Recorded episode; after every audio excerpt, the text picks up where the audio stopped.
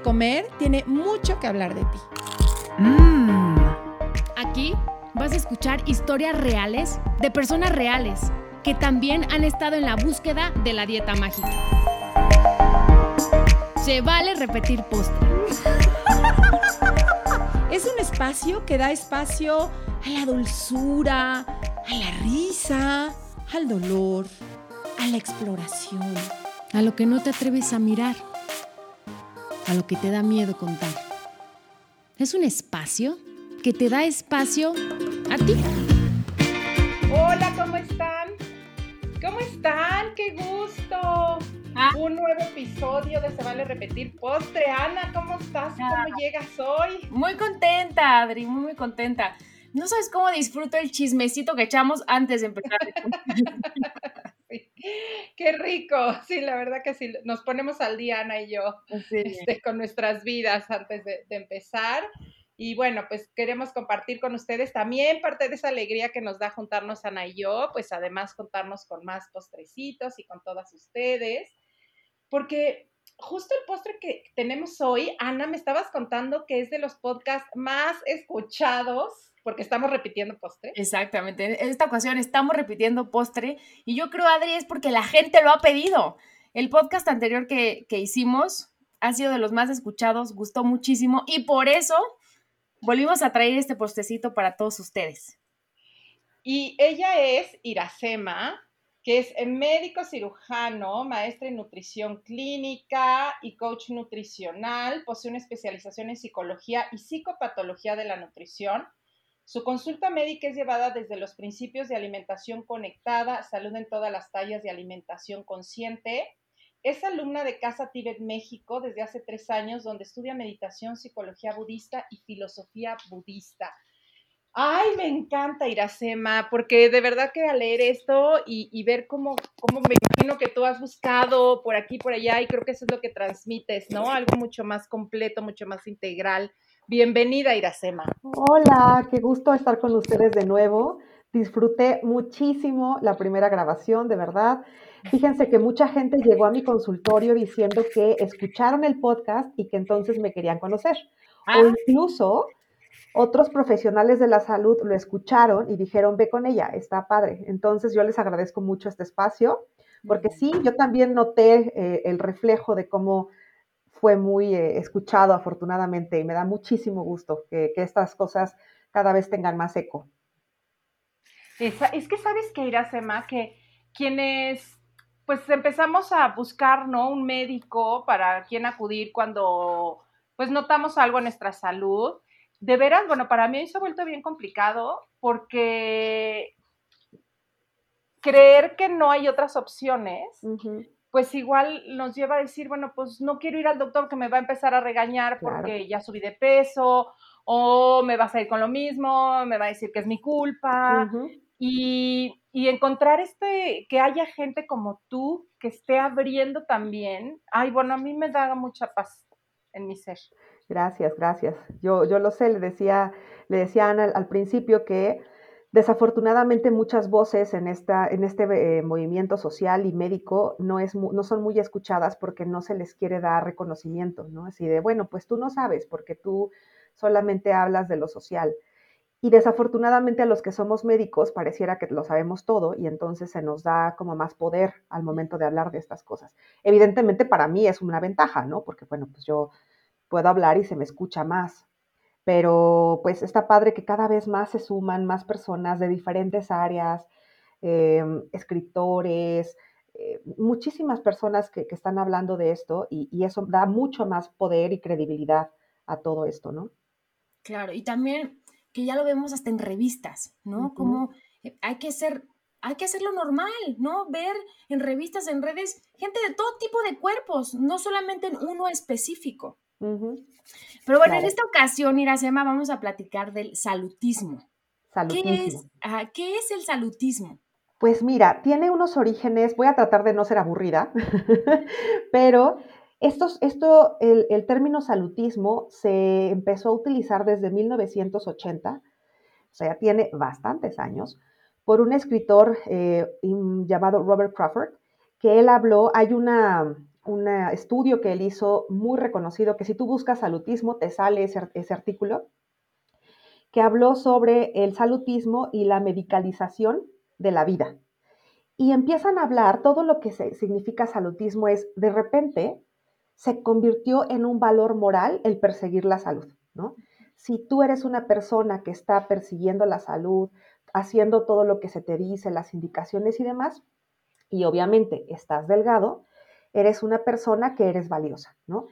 Y además eres una persona que contribuye a que la sociedad sea mejor, como si el que no, el que tú no eh, decidieras no hacer ejercicio causara, y esto lo, lo mencionan en varios artículos, tuviera que ver hasta con el calentamiento global y la pobreza. O sea, realmente el que tú no te cuides y no estés constantemente en persecución de los nuevos superfoods, de la nueva moda de ejercicio, el cuerpo delgado, estar completamente obsesionado con qué es lo que comes y cuánto comes, se convirtiera en algo que te hace menor persona. De eso se trata el salutismo. Y ahorita que platiquemos vamos a ver cómo esto causa mucho daño porque no se toman en cuenta muchos determinantes sociales que tienen que ver con la salud. Em, eh, el problema es que se, vuelve algo individual, ¿no? Como si la salud fuera únicamente lo que tú puedes hacer. Y entonces se convirtió el salutismo en la fuente de buscar la juventud, la salud, la inmortalidad, básicamente, ¿no? Ahorita está mucho de la medicina antienvejecimiento y pareciera que de verdad si sigues todo esto, de repente pues no te fueras a morir, ¿no? O sea, no, o no fueras a enfermar para nada, ¿no? Como si realmente comer de cierta manera y moverte de cierta manera te pudiera garantizar la libertad de cualquier enfermedad o cualquier, pues, daño en tu, en tu vida. Y esto evidentemente causa daño porque no es cierto, ¿no? Y otra cosa que es sumamente importante es no toma en cuenta determinantes sociales, como por ejemplo acceso a alimentos, acceso a agua limpia, tiempo para cocinar, tiempo para hacer ejercicio, tiempo para escoger qué es lo que voy a comer, discriminación, racismo, em, eh, discriminación por el tamaño de tu cuerpo, tantas cosas que determinan la salud, que dicen, no, o sea, no las toman en cuenta. Entonces pareciera que es tu responsabilidad única y exclusiva estar saludable. De eso se trata el salutismo. Y ahorita que, lo estabas mencionando y pensaba en los programas, por ejemplo, de nuestro gobierno, donde pareciera que sí, la culpa es tuya porque no te mueves, la culpa es tuya porque comes muy mal, porque tú podrías estar sano, o sea, si tú quisieras, podrías estar sano. Y por lo que nos estás diciendo ahorita, pues no, tiene que ver con muchas más cosas. Y además el no estar sano no... Eh, me encantó como dices, no quiere decir que seas mala persona y, pareciera que así es, ¿no? Hasta se juzga. Pues es que está enfermo porque quiere y entonces, pues casi, casi merece eh, mi desprecio, mi no cuidado, mi juicio. Qué interesante. Sí, sobre todo, por ejemplo, ahorita, desafortunadamente con eh, esta pandemia, el gobierno sacó una campaña muy fuerte, bastante agresiva sobre si te enfermas, si te mueres, es tu culpa. Y no solamente es tu culpa, provocaste que una persona que sí se cuida no tuviera acceso a salud, porque entonces tú ocupaste un espacio, ¿no? Porque estás gordo, porque tienes diabetes, porque tienes hipertensión, porque tienes asma, porque tienes em, problemas pulmonares, entonces, y seguro eso te lo provocaste tú.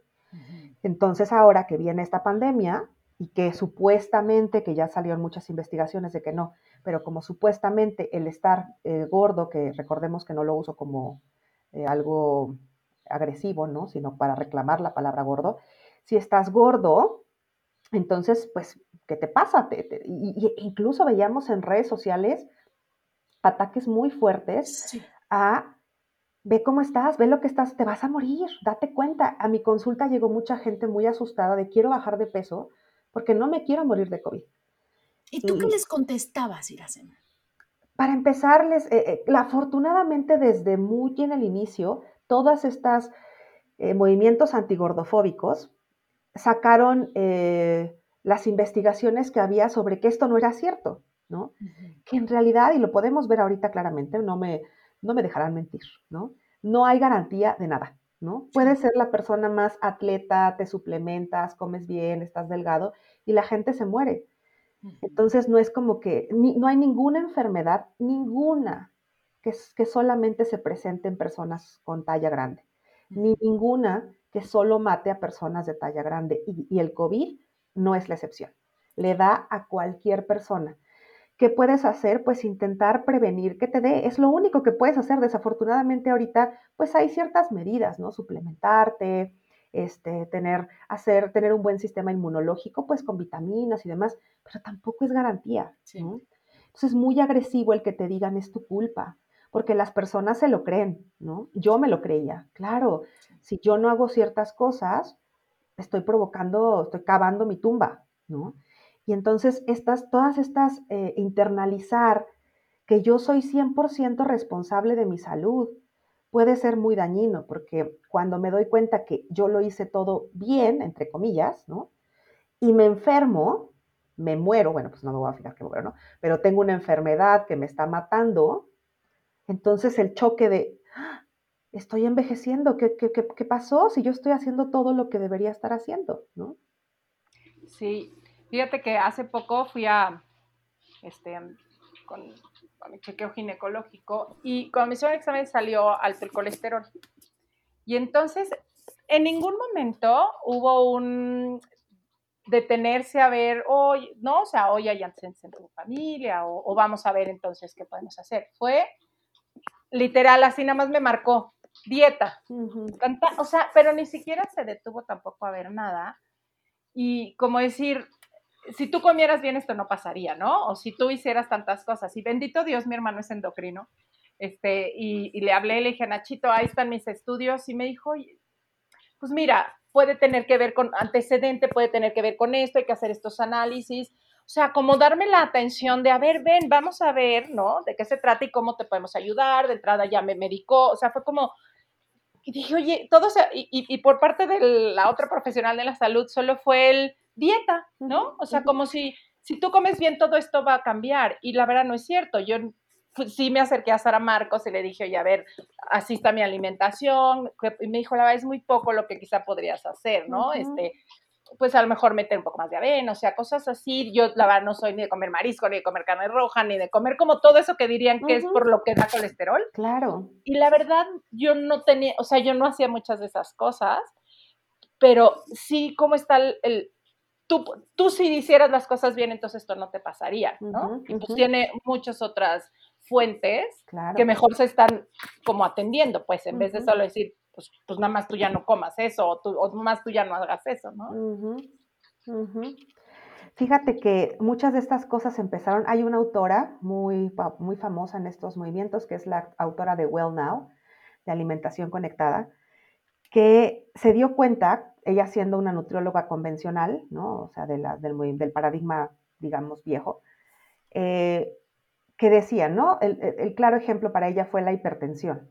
Y decían, bueno, las personas que son eh, con talla grande y que además comen mucha sal, les da hipertensión. Pero empezó a ver que había casos en los que no se presentaban estos dos factores y tenían hipertensión. Entonces se puso a estudiar que era una población donde había mucho racismo había mucha población inmigrante y vivían con mucho estrés por el racismo que vivían en sus trabajos, en la calle, en, la, en las tiendas, en los restaurantes, y, se, e hizo una investigación al respecto y se dio cuenta que era mucho más importante eh, el que estas personas se sintieran discriminadas para desarrollar hipertensión que cuánta sal le echaban a su pescado. ¿no? Entonces, cada vez más hay investigaciones que tienen que ver con no es cierto que solamente lo que tú haces determina tu salud. Claro que puede ayudar, ¿no? Claro, si tú te das cuenta que eres una persona hipertensa que sí responde a sal, pues la quitas, ¿no? O, o la bajas.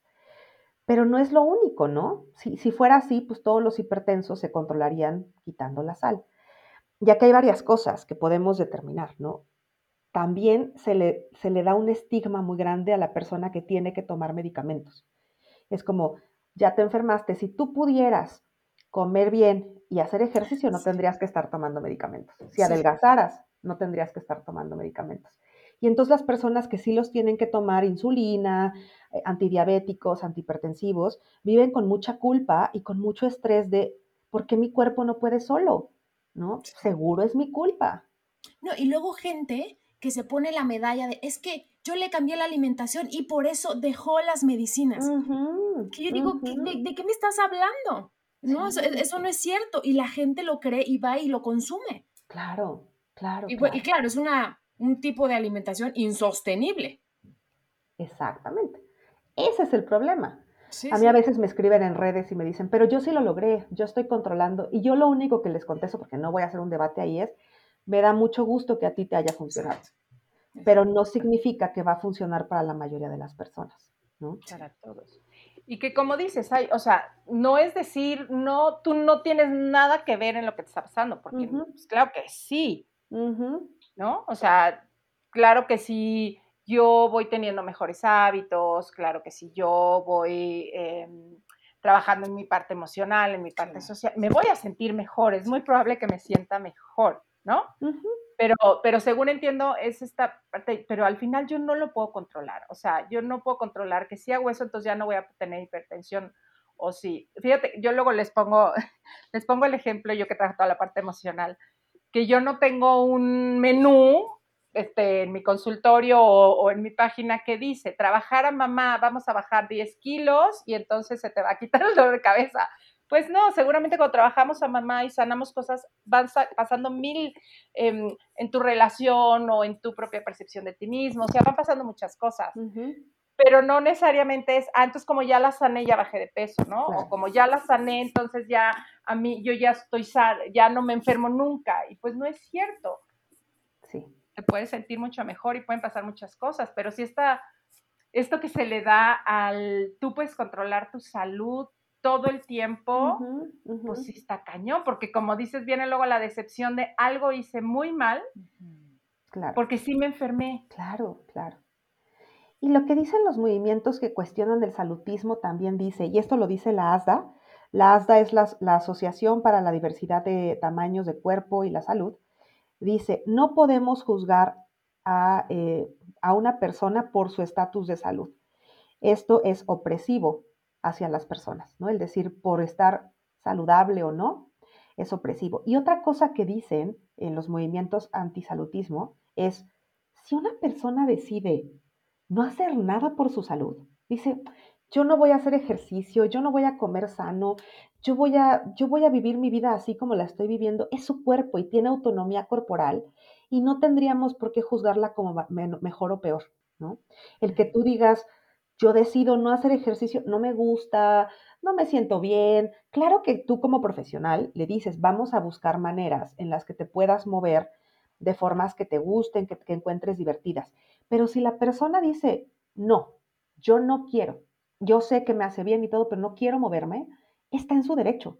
Y nos cuesta mucho trabajo pensar cómo es que una persona no va a estar haciendo todo por, por su salud, ¿no? Como si la salud fuera una de estas persecuciones, pues como que viniéramos al mundo a perseguir la salud, ¿no? Vienes al mundo a, a buscar que estés cada vez mejor. Y probablemente esta persona se encuentre muy bien, ¿no? Dentro de su mundo, sin hacer ciertos actos. Entonces también este, este salutismo juzga y toma, toma eh, dos cosas como por sentadas, ¿no? O sea, toma por sentado que todo mundo tiene la capacidad cognitiva y financiera para hacer lo necesario para cuidar de su salud. Esa es una. Y dos, toma en cuenta, digo más bien considera, que hacer cambios eh, en el estilo de vida y eh, elecciones, entre comillas, saludables, asegura la salud. Entonces, estas dos cosas, ¿no? O sea, no todo mundo tiene acceso a hacer estas cosas. Y ni siquiera estamos hablando de cosas que son muy evidentes, ¿no? Me acuerdo que una vez Gina, me, parece que fue Gina Salame, puso un post en el que está una persona eh, mendigando comida, ¿no? Dinero, y le, se acerca a alguien y le dice, deberías estar comiendo bien, deberías estar cuidando tu salud, ¿no? Entonces, si no tomamos en cuenta la historia de la persona, cómo vive todo el día, en qué trabaja, cuántos hijos tiene, cuánta presión en el trabajo tiene, cuánta presión social tiene, yo no tengo ningún derecho a llegar a exigirle que cocine en casa todos los días, porque no sé cómo vive. Entonces, yo, el salutismo toma, toma por hecho que todo mundo tiene tiempo, todo mundo sabe cocinar, tiene dinero y quiere, y quiere hacerlo. Y no es cierto. Y si no quiere y no puede, no está mal. Tenemos que aprender a, a entender esas cosas, ¿no? Porque nos cuesta muchísimo trabajo y sobre todo a los profesionales de la salud el decir, ¿de verdad? ¿De verdad no vas a querer hacer algo por ti? Y la otra persona puede decir, hago muchas cosas por mí, solo esto no lo quiero hacer. Esto en específico no me queda, no me cae, ¿no?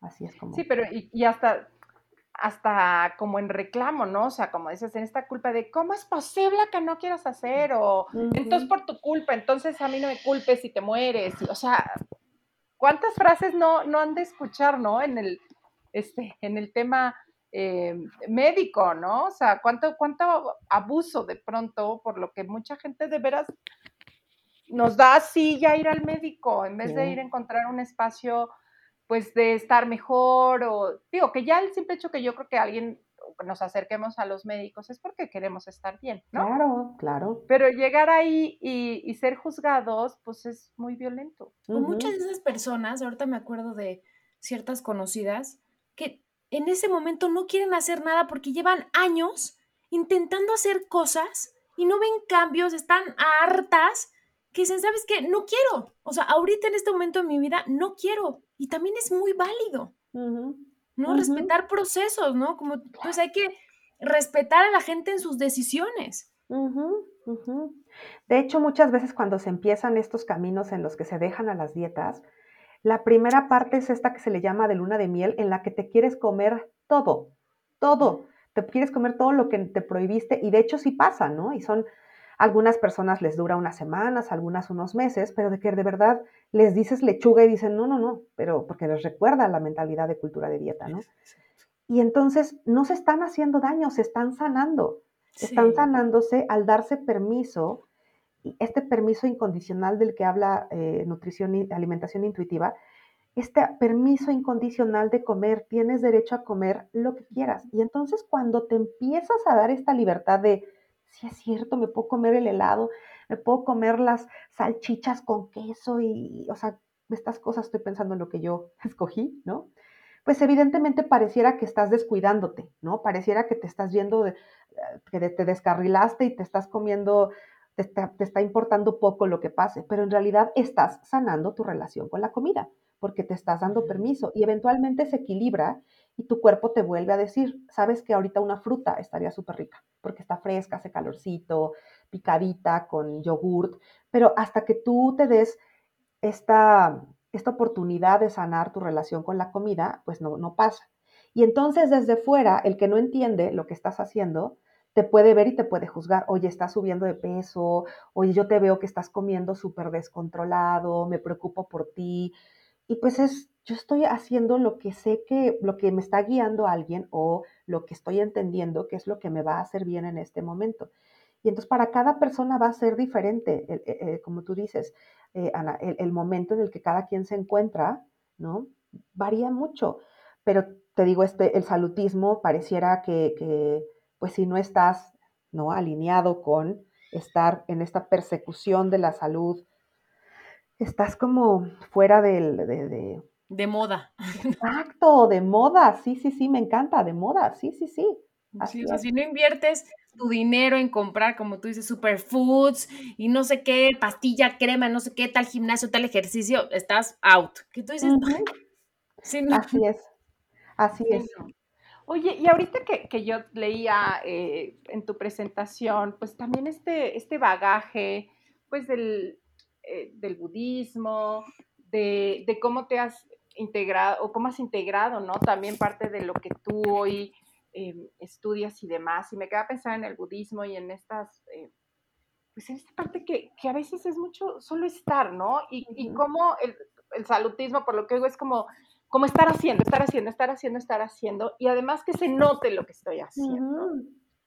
Cuando, ah, como tú dices, igual yo me estoy sintiendo mucho mejor con esto, pero como afuera no se nota, o se nota que estoy subiendo de peso, es como si eso ya fuera un motivo de entonces lo estás haciendo mal, porque o se nota o no se nota. Cuando cuando a veces simplemente es cómo me estoy sintiendo yo y esto, esto simplemente estoy siendo.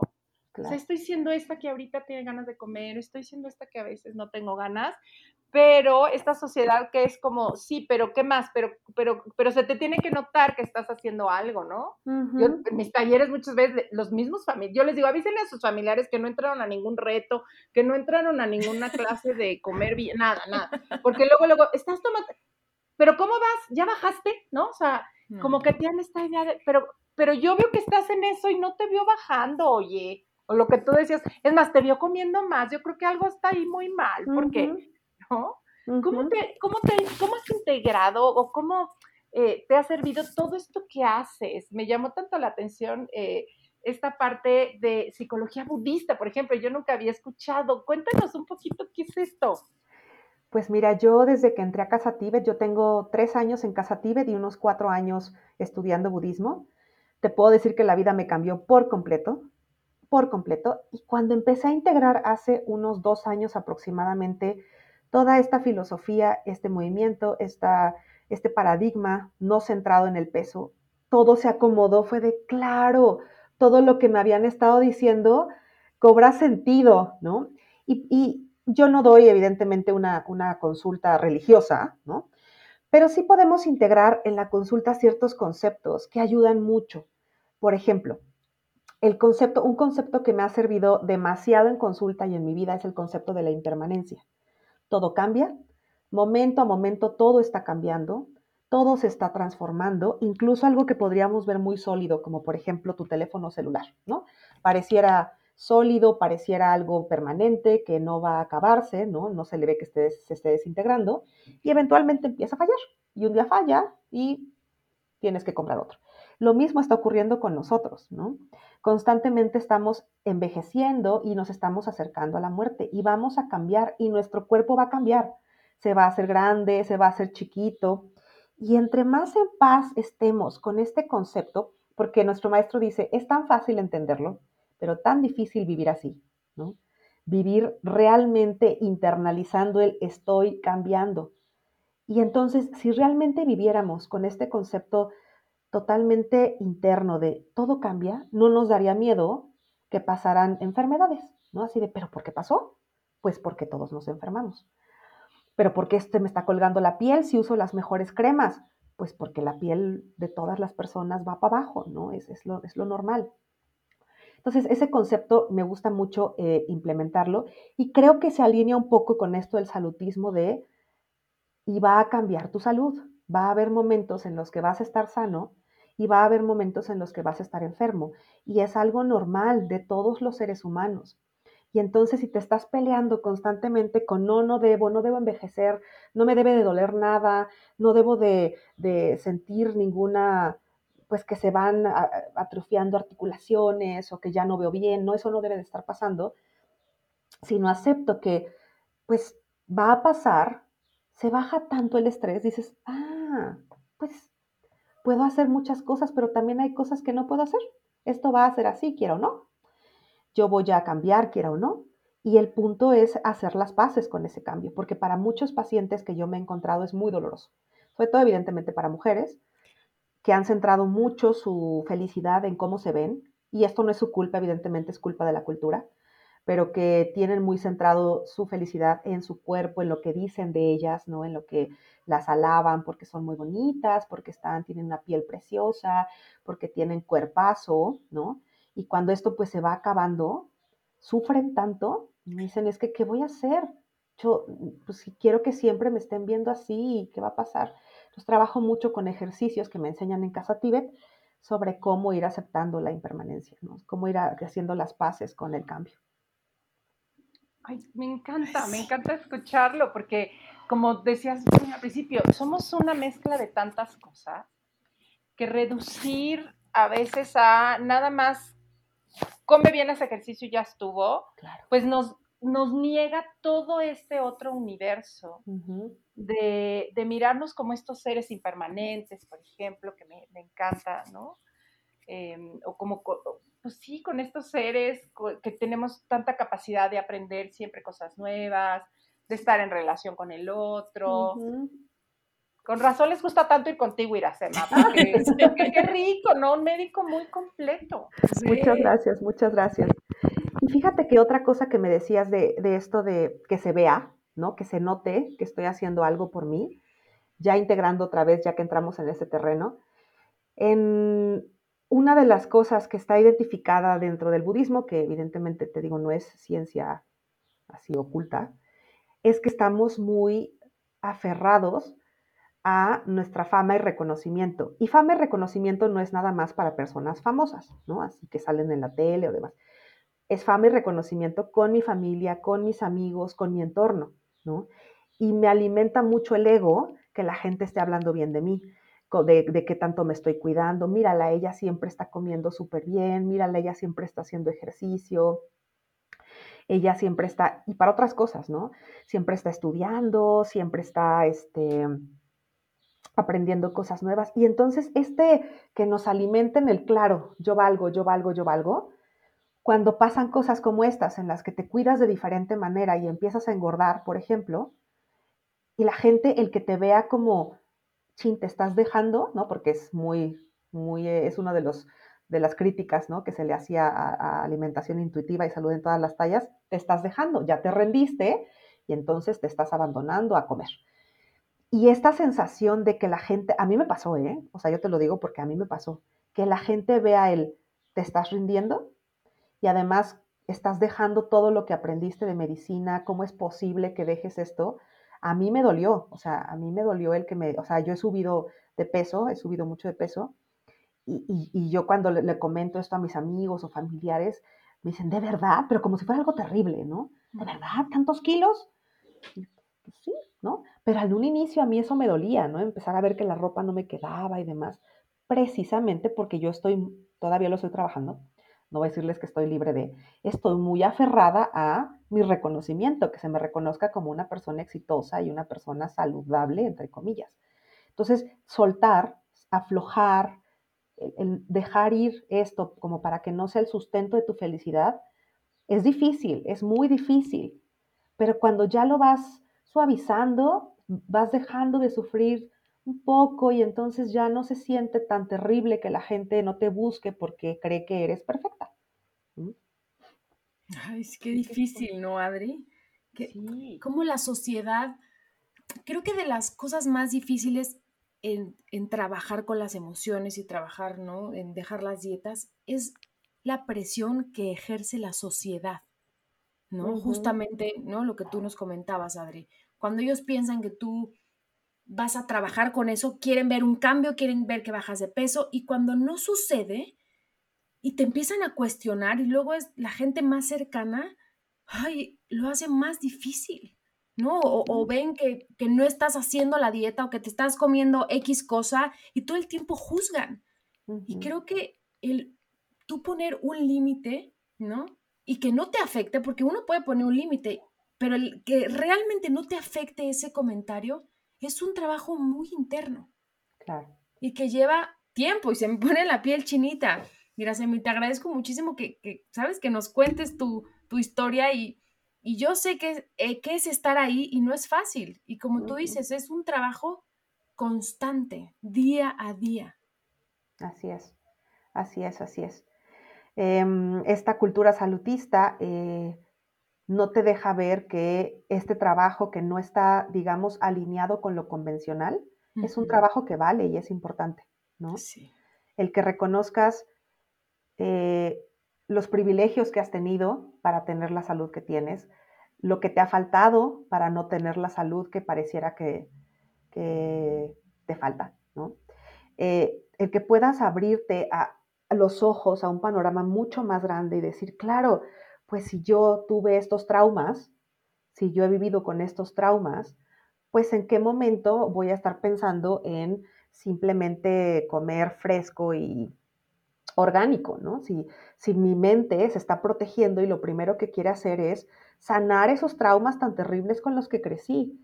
Entonces, una de las, de las aproximaciones que más me gusta es la de Lucy Aframore, en la que siempre ella dice, la historia de cada persona cuenta, cuenta para todo. Y yo en consulta luego llegan pacientes que todavía me dicen, quiero bajar de peso, ¿no? Entonces yo los empiezo a interrogar les empiezo a interrogar sobre cómo están con su familia, cómo están este, económicamente, cómo están en su trabajo. Hay muchas lágrimas muchas veces y me dicen, yo no había visto todo esto, ¿no? Y ahora me doy cuenta que cuenta, ¿no? Que todo esto que me estás diciendo cuenta. Y no, no necesariamente eh, la gente renuncia a hacer dietas tan fácilmente, pero cuando empieza a ver el por qué las hace, ¿no? Dónde viene el origen de que yo me agarré de hacer dieta para intentar ser feliz, es más fácil que al ver todo lo demás digan, ah, ok, claro que si yo me sintiera muy bien con mi mamá, ¿no? Del trauma que tengo, mi relación con mi mamá, ya igual no me importaría tanto cómo me veo, a lo mejor, ¿no? Cada persona es diferente. Pero tenemos que ver a la persona como algo global, algo totalmente integral, ¿no? No es una, como tú dices, Adri, una, una cuestión de sumar y, restar calorías, ¿no? De cuánto ejercicio haces y qué tanto comes. Somos tantas cosas, tantas, tantas cosas cada ser humano. Sí. me encanta, me encanta escucharte, me encanta ver cómo, cómo has ido encontrando un mejor espacio para acercarte a tus pacientes. Yo creo que el que digo, al principio te van a sacar de onda, ¿no? De, oye, pues yo nada más vine para adelgazar o para tal cosa, ¿qué te importa mi familia? ¿O qué, tiene que ver, no?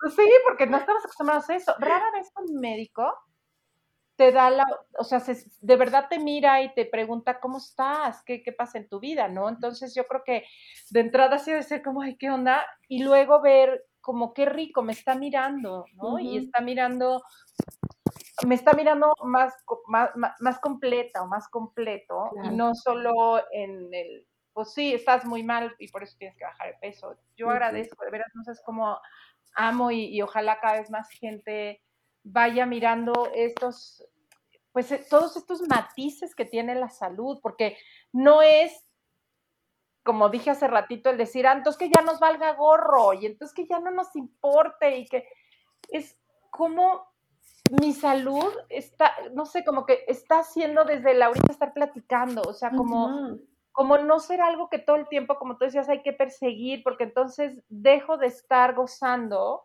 lo que quizá me estaba dando mucho más salud, que era estar riéndome con mis amigas por estar pensando que lo que comí me pudo haber hecho daño porque comí de más. Claro, ¿no? Claro, sí, sí, sí. Quisiera hacer como un, pequeño paréntesis en el que si están escuchando profesionales de la salud, si hay aquí nutriólogos o médicos, que estoy segura que sí, porque su podcast, su podcast cada vez se escucha más. Y mm. si yo soy un profesional de la salud que lo escuchó, seguro hay otros, que siempre tomen en cuenta eh, todas estas cosas que van de la mano con la salud, ¿no? Raza, eh, posición social, ¿no? Eh, eh, capacidades diferentes, ¿no? Si estoy en silla de ruedas, si no puedo mover un pie, si no puedo mover una mano, el que la discriminación que he vivido con otros médicos por mi, el tamaño de mi cuerpo, todo esto que vivo porque el tamaño de mi cuerpo es diferente, es muy grande, esta cultura no está hecha para cuerpos grandes, ¿no? Desde espacios en las sillas, en el teatro.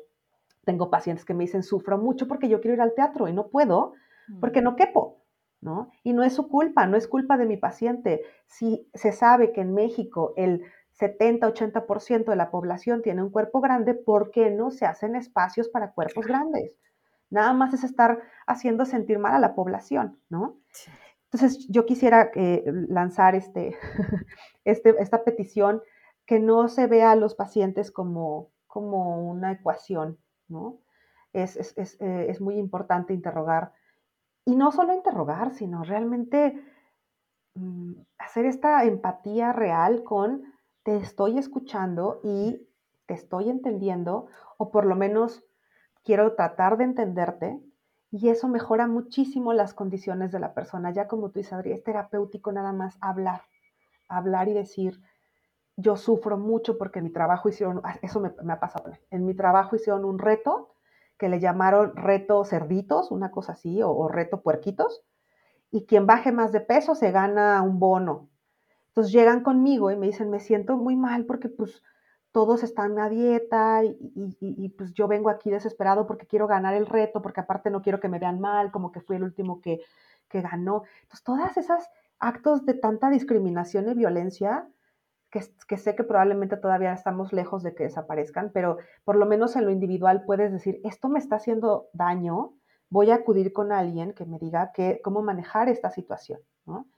Eh, pacientes que me dicen que, los pesan y, el doctor les dice, ay, este, vas muy mal, embarazadas, por ejemplo, vas muy mal, eh, subiste muchísimo, y que mi paciente Jack ya después de consulta les dice, ¿y qué quiere que haga? ¿Qué quieres que haga? Estoy haciendo lo mejor posible. Esto subí. Y ya se quedan. Pues entonces, si es necesario que te, que te den que te den fuerza tus, tus médicos, ¿no? Para que aprendas cómo puedes contestar a estas cosas, pero también es necesario que los médicos cada vez más se den cuenta que estas cosas existen, ¿no? Y que también hay otro estudio, por ejemplo, muy interesante, eh, en el que vieron a las personas que estaban con talla grande, que sufrían discriminación por el peso, y entre más discriminación sentían, más subían de peso. Entonces, es, una, es un factor de riesgo. El que tu médico te, te haga sentir mal por el peso que tienes, también es un factor de riesgo para aumentar los factores de riesgo, ¿no? Entonces es muy importante, me gustaría mucho eso que, que resonara en otros profesionales sin intentar ser violenta. Yo sé que, que, quien pesa y quien se centra en el peso no lo hace con mala voluntad, realmente cree que están haciendo bien. Yo creí que estaba haciendo bien, pero que, que se abran estas eh, curiosidad de leer otras cosas, de darse cuenta que existe otra forma de atender a las personas y que el peso, como, como me, dijeron ustedes, es una cosa tan simple, es tan reduccionista decir el peso es lo importante. Hay tantas cosas que cuentan, ¿no? Hmm. Exacto. Mira, Sema, pues te hemos disfrutado tanto y podríamos yo creo que hablar tanto, tanto más. Em, y el espacio queda abierto para seguir repitiendo postre contigo, para seguir escuchando otras voces, además de las que hemos escuchado durante tanto tiempo. Y pues agradecerte y no sé si quieras cerrar con, algo, dando algún otro mensaje, que ahorita nos acaba de dar uno bellísimo, pero bueno, si quisieras decir algo más para cerrar. Solamente quisiera, esto no es frase mía, pero eh, de los artículos que leí, es que la salud es una acción social y que deberíamos asegurarnos, todos los que estamos interesados en la salud de los demás, de que todos tengan seguridad para tener comida, dignidad, acompañamiento, seguridad y un servicio médico de calidad. Entonces, ah. creo que los esfuerzos deben ir dirigidos a que esto ocurra, más allá de la crítica, ¿no? Eso es lo que, lo que, quisiera decir. Muchísimas gracias, Iracema. Y antes de terminar, te quiero preguntar, si fueras un postre, ¿qué postre serías el día de hoy? Fíjate que acabo de probar uno delicioso, no es tan común, pero era un pan de mantequilla frito con queso de cabra, con miel. Uf, wow. qué cosa tan deliciosa, era una mezcla de texturas, de sabores y demás. Entonces, como tú. Yo quiero ser así, exacto. Oye, Iracema, ¿dónde te encontramos? Pueden encontrarme en Instagram y Facebook como Nutrióloga CDMX. Ahí contesto eh, preguntas sobre servicios o sobre dudas que tengan. Perfecto. Pues muchas gracias por haber compartido postre con nosotros. Gracias a ustedes. Un gusto. Si te gustó el podcast, pasa la voz. Y no olvides suscribirte.